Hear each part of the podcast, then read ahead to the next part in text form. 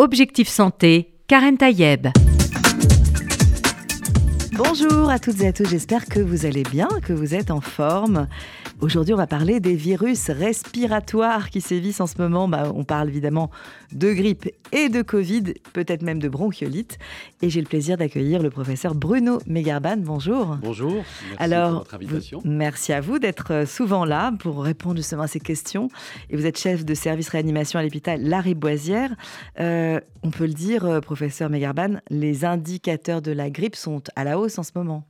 Alors, essentiellement des virus respiratoires saisonniers. Ouais. La grippe, on est encore au pied de l'épidémie. Mhm. Euh, on va dire, on est en phase pré-épidémique dans un certain nombre de départements, mais pas pas, partout encore, encore. vraiment dans l'épidémie qui probablement sera euh, début janvier. Alors qu'est-ce qu'on appelle l'épidémie justement Peut-être Bah, pour différencier avec ce, ce stade où on est aujourd'hui? Bah, L'épidémie, c'est quand il y a une explosion euh, du nombre de cas, c'est-à-dire une augmentation très importante de l'incidence de la maladie, avec une contagiosité très rapide euh, Mm. dans une population, euh, entre guillemets, naïve de- du virus du moment. Ouais. Et donc, les personnes se contaminent entre eux, et puis au bout d'un moment, les personnes qui sont susceptibles d'être contaminées s'épuisent, et bien l'épidémie régresse. Alors pourtant, euh, alors c'est vrai que vous, vous êtes côté hospitalier et vous recueillez finalement les cas les plus compliqués. Mais en médecine de ville, on nous dit que ça a tendance à augmenter en ce moment, que les chiffres euh, concernent en fait toutes les classes d'âge, que ça concerne, euh, selon le réseau Sentinelle, 205 personnes sur 100 000 habitants, contre 168 sur 100 000 habitants euh, la semaine dernière, par exemple. Donc on a quand même une augmentation, mais il n'y a pas de quoi s'affoler. En même temps, c'est vrai que c'est ce, ce virus de la grippe, bon, c'est un virus saisonnier, comme on dit, il revient chaque année. Est-ce que vous pensez qu'il sera plus virulent cette année que, que l'année dernière, par exemple Pour le moment, on va dire, on n'a pas d'évidence pour penser que c'est le cas. Euh, en fait, les chiffres euh, épidémiologiques sont symétriques à ce qui s'est passé l'année passée. Mhm. Euh, maintenant, Oui, c'est ne une sait pas- augmentation un voilà, peu régulière. Voilà. Maintenant, on ne sait pas si les choses vont ensuite s'intensifier massivement ou un peu plus légèrement, mais évidemment, chaque année, il y a une épidémie euh, d'infection grippale. Bon, comme vous le savez, c'est plutôt une maladie bénigne Oui. euh, dans la quasi-totalité euh, de la population. Néanmoins, pour les personnes les plus âgées, les plus fragiles avec comorbidité, ça peut être une maladie grave qui peut conduire à l'hôpital, voire en réanimation. Mhm. il peut y avoir des décès tous les ans liés à la grippe. Évidemment, et ça, c'est important de le rappeler, d'où l'importance de la vaccination, on va, on va bien, bien sûr le dire. Alors, l'an dernier, en tout cas, euh, les hôpitaux étaient saturés en raison d'une triple euh, épidémie qui était grippe, Covid, bronchiolite. Cette année, où on en est avec tout ça? Est-ce que donc la grippe, on, voit bien que ça commence à montrer le bout de son nez. Euh, le Covid, il y a quand même des cas de Covid en ce moment. Le Covid, on est même plutôt en phase épidémique, c'est-à-dire Ouais. encore même en plus forte progression que la grippe. Avec un nouveau Euh, virus euh, ah, SARS-CoV-2, voilà, tout à mais fait, qui, est, euh, qui s'appelle le JN1, si j'ai bien compris. Donc nous sommes dans une phase épidémique plus importante que celle qu'on a connue en octobre, Ouais. avec effectivement l'émergence d'un variant euh, JN1, Mhm. qui est un, on va dire, une- un, un sous-linéage, donc un, un- un descendant euh, d'Omicron, Mhm. donc qui n'a pas de virulence euh, plus augmentée que ceux qu'on a connus, des Oui. virus qu'on a connus depuis qui deux, donne en trois fait ans. les symptômes de, de grippe. Voilà, en fait. simplement il a un tout petit peu changé, ce Ouais. qui fait que ben, la population est un tout petit peu plus naïve et donc Mm. il se répand. Donc on- Et- oui, c'est ça. Et- en fait, il, il- il va vers des populations qui ne se protègent pas en général. c'est-à-dire Euh, qu'avec avec le naïve, froid, voilà. Euh, naïve, c'est-à-dire en fait des, des, des populations qui n'ont pas rencontré cette, euh, Ouais. cette souche cette elle-même. souche-là. Mais forcément, elle est nouvelle. Tout à fait. Même si c'est un variant. Et c'est d'ailleurs comme ça que le virus se répand. Il suffit change un tout petit peu, ce qui fait que la population redevient un peu naïve et donc ça. il est capable de recontaminer. C'est en fait c'est une course de vitesse Bien entre sûr. un virus qui veut se multiplier sans nécessairement tuer son hôte et l'autre qui veut se défendre pour éviter euh, les signes cliniques. D'ailleurs, c'est l'intelligence des virus, hein, finalement, c'est de se modifier pour pouvoir repénétrer, puisque Tout à on, fait. on constitue un certain nombre d'anticorps contre ces virus, mais ils savent justement se modifier Tout à fait. et se muter. Ils sont parfois Ces même... fameux échappements immunitaires. Exactement. C'est-à-dire en fait une petite modification mais très discrète pour échapper à la vigilance du système immunitaire et pouvoir donner une infection, infection qui est bénigne puisque quand même, et c'est ça le point important, depuis puis euh, le début de l'épidémie en 2020, depuis les vaccinations, nous avons une protection quand même importante contre les formes graves de la maladie mais pas une protection suffisante pour éviter l'infection et donc les virus en profitent. Alors justement, on parlait de la vaccination. C'est vrai qu'il y a eu un temps, d'abord, euh, euh, on se connaît maintenant depuis trois ans et quelques, puisqu'on a commencé à en parler avec vous euh, depuis l'arrivée massive de, de ce virus du Covid. là, aujourd'hui, c'est vrai que on sait que le vaccin existe, mais je pense que les gens se vaccinent beaucoup moins que précédemment. En fait, même s'il y a une campagne de sensibilisation. Il n'y a pas une campagne massive de vaccination? Vous avez raison. En tout cas, la campagne a été lancée mi-octobre 2023 mhm. euh, euh, avec donc une souche vaccinale adaptée euh, aux variants actuels. mais malgré ça, force est de constater que les personnes vaccinées restent minoritaires. Donc, on estime à peu près un quart des personnes de plus de 60 ans ont donc eu un rappel vaccinal mhm. euh, donc de moins de trois mois. Euh, donc ça n'est qu'un quart, donc à peu près 3,5 millions de personnes, alors que l'État et les autorités sanitaires avaient tablé pour 13,5 millions de doses achetées. Donc on est très loin de faire le plein. Euh, et par exemple, vaut mieux avoir les doses en stock que pas en même temps. C'est vrai, c'est vrai. Mais encore faut-il qu'on vaccine les populations à risque, car aujourd'hui le visage un peu de cette Covid a, changé en fait. Mhm. Avant tout le monde avait un risque, euh, même s'il pouvait varier un peu, mais tout le monde avait un risque de faire une forme grave de la maladie lorsqu'on était totalement naïf, oui, des jeunes, sans aucune sans immunité. aucun problème de santé. Voilà, il y a, des gens euh, jeunes, en pleine santé, qui sont décédés. Mhm. Aujourd'hui, ça n'est plus le cas. Seules les personnes les plus âgées et donc euh, peuvent prendre, peuvent développer une forme un peu plus sévère de la maladie. Et les autorités sanitaires estiment qu'il y a un surrisque mm. à partir de 60 ans, ou si on a des comorbidités. C'est la population pour laquelle il y a une recommandation forte de vaccination mm-hmm. euh, avec ce nouveau, ce nouveau. Il n'est pas trop tard. Il est encore temps de recevoir la double vaccination Covid et grippe. En même temps, d'ailleurs, on peut tout à fait faire le même. Une dans chaque épaule. Voilà, c'est réglé. Euh, alors justement, c'est vrai que c'est un, vrai sujet parce que euh, d'abord, on sent qu'il y a un relâchement, et, heureusement finalement, parce que ça montre que le Covid ou la Covid est moins grave. et donc finalement, les gens se disent, je préfère avoir mon petit rhume euh, saisonnier que de me faire vacciner. Est-ce qu'on peut entendre aussi ce genre de, de propos, ou est-ce qu'on incite malgré tout euh, les personnes notamment fragiles, comme vous l'avez dit, vous l'avez déterminé, les personnes de plus de 60 ans avec des comorbidités, c'est-à-dire des, maladies métaboliques, type diabète, euh, euh, des, maladies évidemment de cancer, etc. Est-ce que c'est nécessaire de faire ce vaccin? Ou, voilà, ou alors euh, se dire que c'est finalement un peu comme, euh, comme un rhume qu'on aurait, euh, voilà, comme chaque année, au, au, moment de l'arrivée de l'hiver, en tout cas au début de l'automne. Alors, vous avez raison. Lorsque l'on n'a pas de fragilité particulière, lorsque l'on est jeune, on peut tout à fait estimer qu'on préfère plutôt faire le rhume mmh. pendant 2-3 jours sans grande conséquence que de se faire vacciner. En tout cas, la personne a le choix entre les deux solutions. Lorsqu'on est plus âgé, Aujourd'hui, les études et les données montrent qu'il vaut mieux quand même avoir la vaccination, mhm. euh, même si celle-ci n'empêche pas euh, d'être contaminée, elle va atténuer la forme de la maladie et vous éviter en fait de décompenser mhm. votre maladie de fond. Car en fait, c'est ça le risque aujourd'hui. C'est pas tellement de faire une pneumonie grave comme les formes historiques euh, en 2020, mais plutôt en fait lorsque l'on a une maladie cardiaque, une maladie rénale, une maladie respiratoire, à l'occasion d'un rhume un peu plus cogné que si on n'avait pas été vacciné, eh bien, on va décompenser la maladie de fond. Mmh. Et donc, on va se retrouver à l'hôpital, en fait, pour traiter la maladie de fond. alors qu'on aurait bien pu s'en passer si on avait été vacciné. Donc, tout est là. Et il faut dire qu'il y a des patients en réanimation. Par exemple, dans le service chez moi, j'en ai deux qui ont la Covid et qui sont là pas tellement parce qu'ils ont une pneumonie grave liée à la Covid, parce qu'ils ont une décompensation de leur insuffisance respiratoire chronique. Et c'est une décompensation qui ressemble à celle des grandes périodes de Covid de grave ou pas? Non, voilà, c'est que c'est plus le, la pneumonie euh, avec une oxymétrie, euh, voilà, avec une voilà, avec une hypoxémie extrêmement sévère, un manque d'oxygène extrêmement sévère, avec mm. des lésions extensives euh, qui mettaient en jeu le pronostic vital. Mm-hmm. En fait, c'est la maladie de fond qui est décompensée Et parfois, il faudra quand même faire euh, une réanimation invasive pour euh, rétablir les choses. Mm. Euh, donc, par exemple, quelqu'un qui a une, ce qu'on appelle une BPCO, eh bien, il va devoir recourir à des appareils de respiration. et c'est dommage, effectivement. Probablement, si la personne avait été vaccinée, peut-être qu'elle n'aurait pas eu cette infection.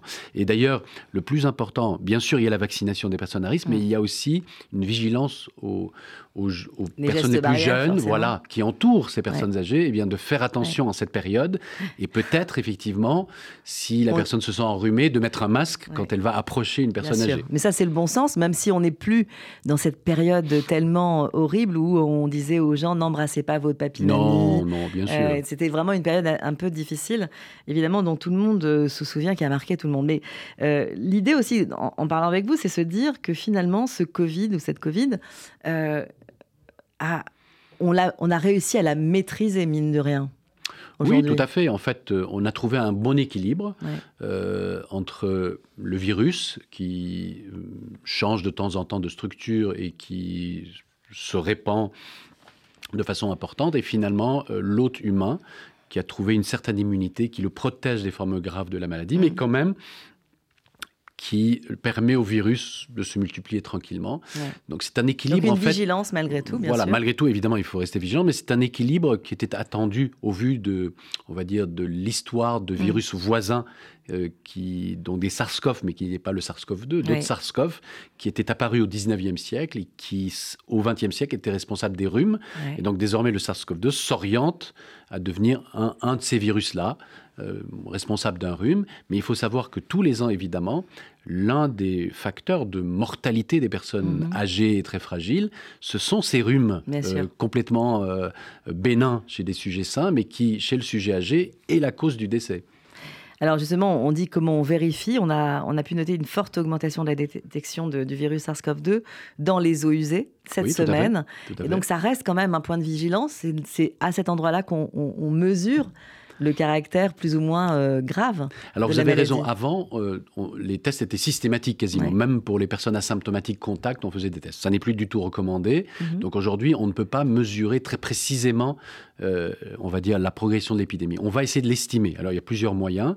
Il y a les eaux usagées, comme vous mhm. dites, les eaux mhm. usées, et donc il y a une augmentation. Il y a aussi les taux de positivité dans les laboratoires où les personnes se présentent pour faire des tests, et on voit que lorsqu'on se présente pour un syndrome grippal, et on fait un test, et eh bien ce taux de positivité augmente. Donc ça aussi, ça, laisse penser une progression.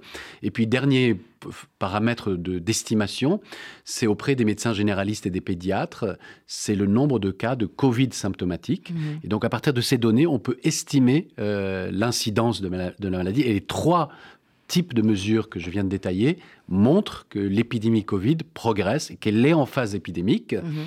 Maintenant, comme d'habitude, on ne sait pas jusqu'où ça va monter, mais ça monte très clairement. Euh, donc, on a de plus en plus de tests positifs. Mm. On a de plus en plus de consultations à SOS médecins et en médecine générale pour Covid. On a de plus en plus de consultations aux urgences pour euh, Covid et on a des hospitalisations, y compris en mm. réanimation, à peu près 30 par semaine euh, d'hospitalisation en réanimation ah pour Covid ça reste quand même un, chiffre. Évidemment, on est très loin des 7000 cas qu'on a connus en 2020. ont entraîné un bouleversement des urgences. On n'est que 30. Euh, Mais à 7000 cas, on avait fermé toutes les activités hospitalières. Évidemment, non, non, on est très très loin de...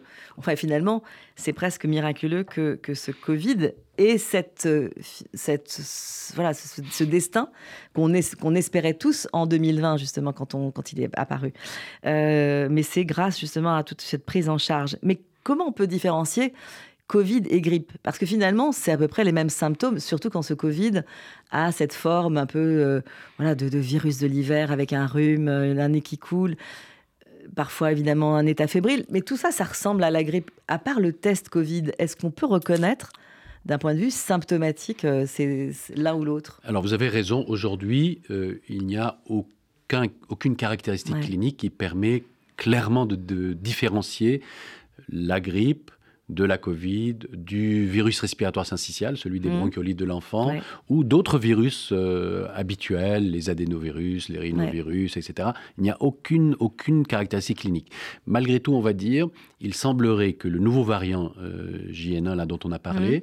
eh bien, lui soit associé à une fréquence importante, un peu comme la souche historique de d'anosmie et d'agueusie, c'est-à-dire de perte du- de l'odorat et du goût. l'odorat et du goût. Donc probablement, si on a cette perte d'odorat Eh et de goût, c'est probablement la Covid. D'accord. Voilà, c'est probablement la Covid. Maintenant, pour différencier clairement, il faut faire des tests, Des tests. de chacun des virus.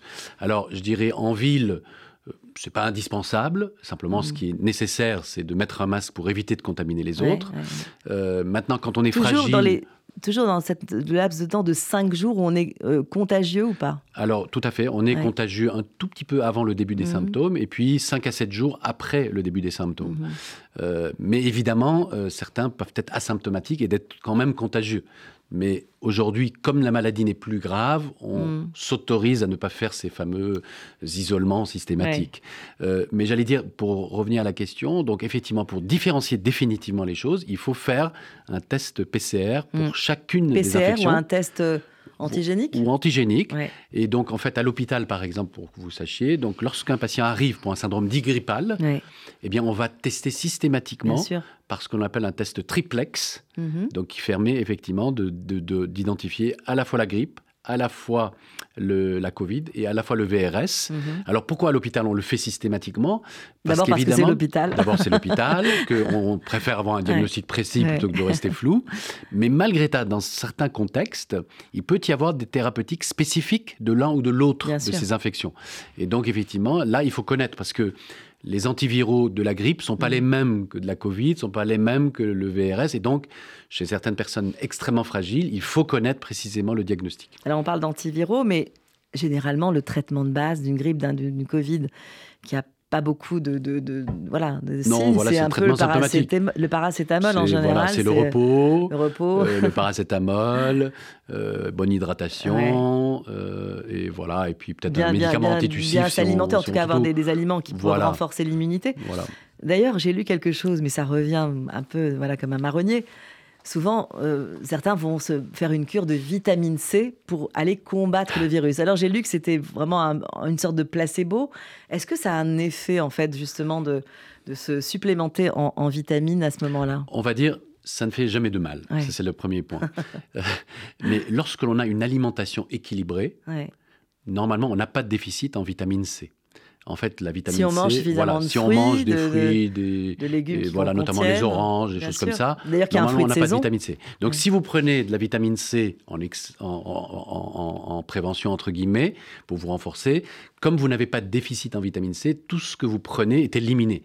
Donc, en fait, le comprimé que vous prenez, il passe dans les urines. D'accord. Donc, euh, voilà. Donc, c'est pour ça que c'est un effet placebo. Maintenant, si Mais ça fait du bien au moral, le- très bien. le- le- L'effet placebo, Voilà. c'est pas mal aussi. Mais ça n'est pas néfaste. Ça Ouais. n'est pas néfaste. Oui. Donc en fait, les personnes qui manquent vraiment de la vitamine C, c'est des personnes très âgées, Ouais. qui ont une alimentation déséquilibrée, euh, qui sont voilà, voilà. exactement, qui ont des troubles nutritionnels. Et à ce moment-là, il y a même une maladie qui s'appelle le, scorbut, Bien sûr. euh, qui pour chez, chez qui les patients ont Là, un déficit on de vitamine C. de, de supplémenter en vitamine Voilà. C, évidemment. Euh, souvent après la grippe, enfin le début de la grippe, c'est bon, l'éternuement, le, nez qui coule, euh, un peu un état fébrile, bref. Il y a souvent la toux qui apparaît. Un peu comme euh, voilà, le, le- le- finalement une suite. Euh, c'est ce qui finalement est le plus difficile à, faire partir, cette toux. Parce que quand elle s'installe, on a du mal à la faire partir. Comment, justement, on peut éviter cette toux Est-ce qu'il y a un moyen Alors, c'est difficile de dire. Je ne pense pas qu'il y ait un moyen pour l'éviter. Ouais. Mais effectivement, comme vous le dites bien, ces infections, on va dire virales, commencent toujours par une rhinopharyngite. Donc ça commence Au par le nez qui est pris. nasale Voilà, vous avez un écoulement Mm. au niveau du nez, au niveau des yeux. Ouais. Euh, et puis progressivement, en fait, chez- il y a une tendance à aller vers les bronches Mm. sans pour autant donner de pneumonie. Car Ouais, évidemment, oui, oui. si ça allait vers la pneumonie, là, ça change de calibre et on Mm. manque d'oxygène. Mais ça, ça tombe, entre guillemets, sur les bronches. Mhm. Et donc, effectivement, le- l'arbre respiratoire va se défendre contre le virus et donc il va produire beaucoup de sérosité Mhm.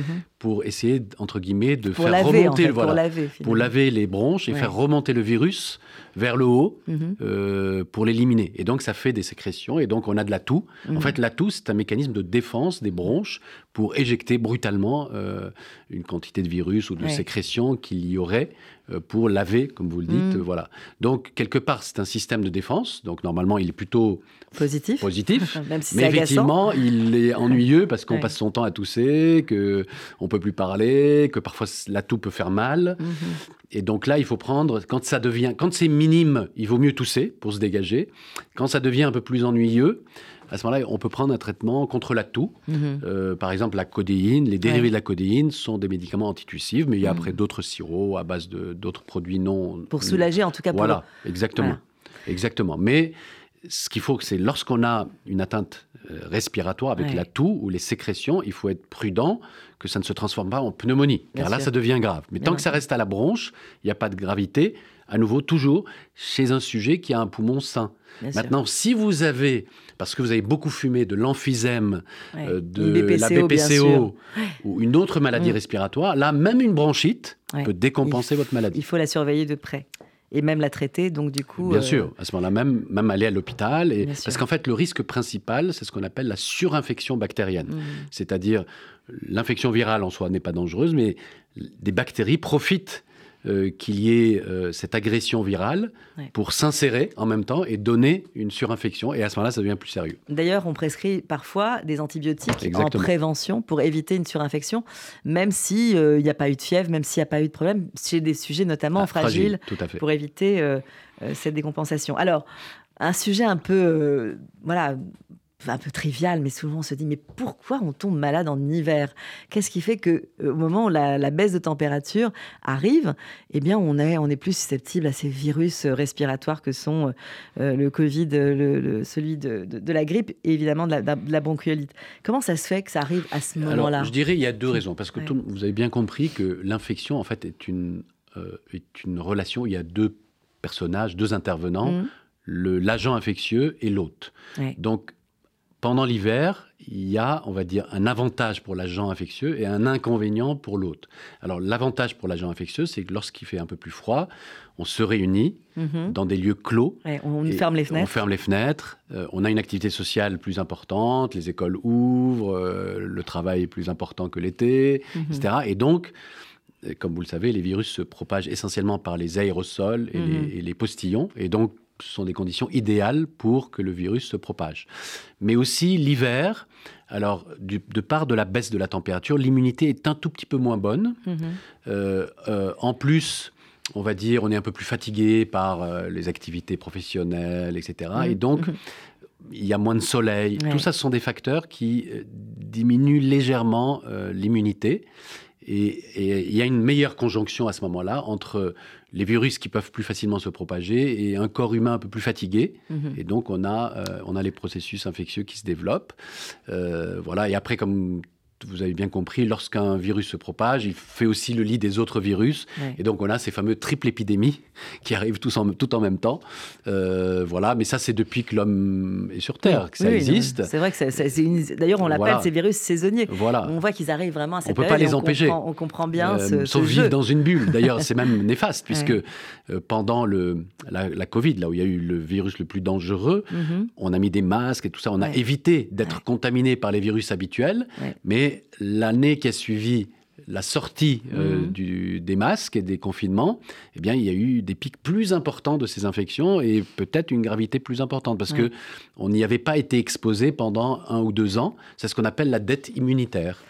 Et voilà, on a toujours des dettes. Mais euh, on a, on a d'ailleurs vu une explosion de la bronchiolite l'année dernière. Euh, on a même inventé un vaccin euh, contre cette bronchiolite des, des nouveau-nés.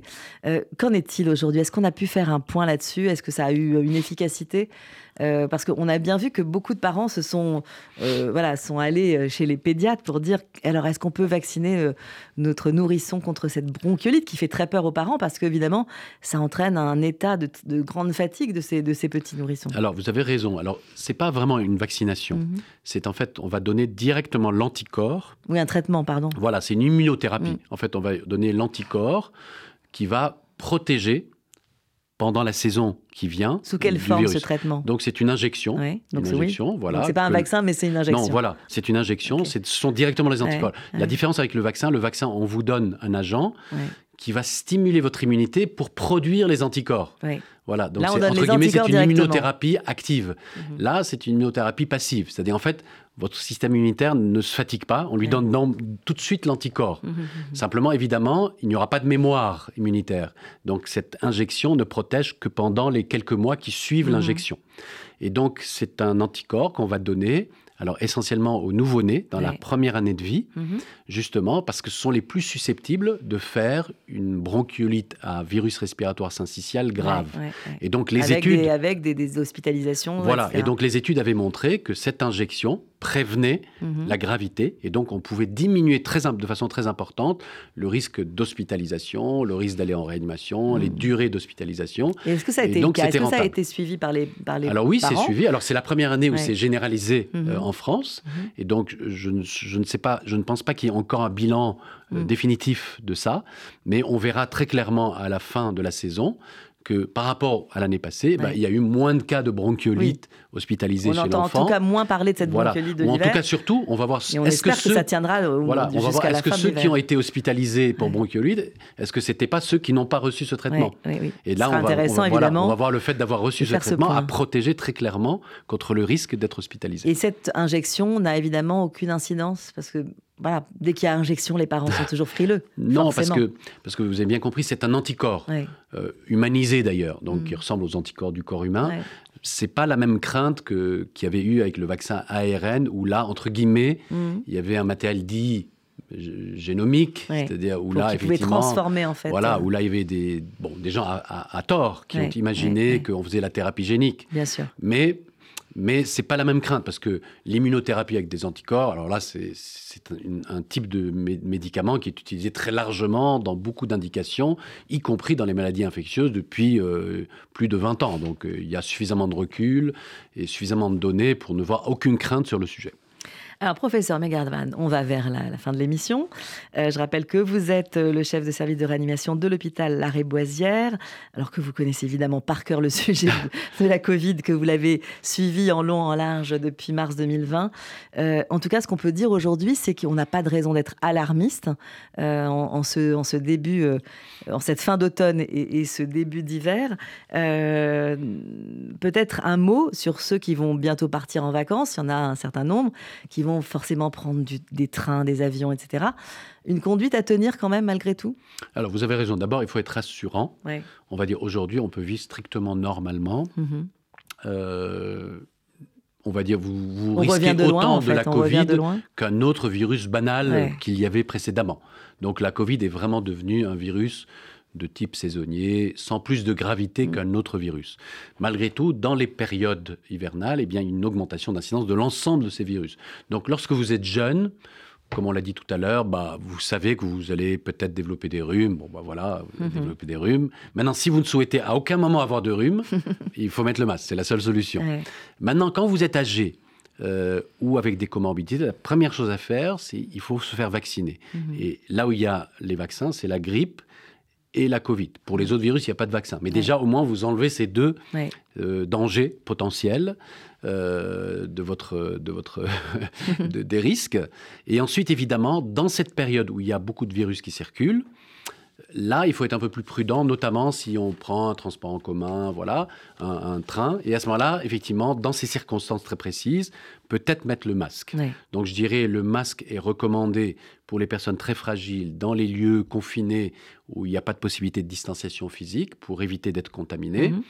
Et le vaccin, lui, est fortement recommandé au-delà de 60 ans ou les sujets avec comorbidité pour éviter de faire une forme grave de la maladie, car il faut le rappeler, le, le vaccin est parfaitement efficace pour réduire la morbidité euh, et même transitoirement pendant quelques semaines réduire le risque d'infection. C'est-à-dire que si même vous, vous, vous habitez avec quelqu'un de très fragile, Mm. le fait de vous faire vous-même vacciner réduirait le risque de transmettre pendant quelque temps euh, le virus à votre parent. Alors, jusqu'à quand on peut se faire vacciner? Parce que c'est surtout ça. C'est ouvert, c'est ouvert. Je ne crois pas qu'il y ait date butoir, mais évidemment, il vaut mieux se faire vacciner le plus tôt possible maintenant, parce que c'est pas Parce à la fin de l'épidémie. en Voilà, fait. c'est maintenant que ça se passe. Et il Euh, faut compter toujours à peu près 15 jours à 3 semaines avant que la vaccination que vous avez faite soit efficace Oui. pour réduire quoi que ce soit dans vos risques.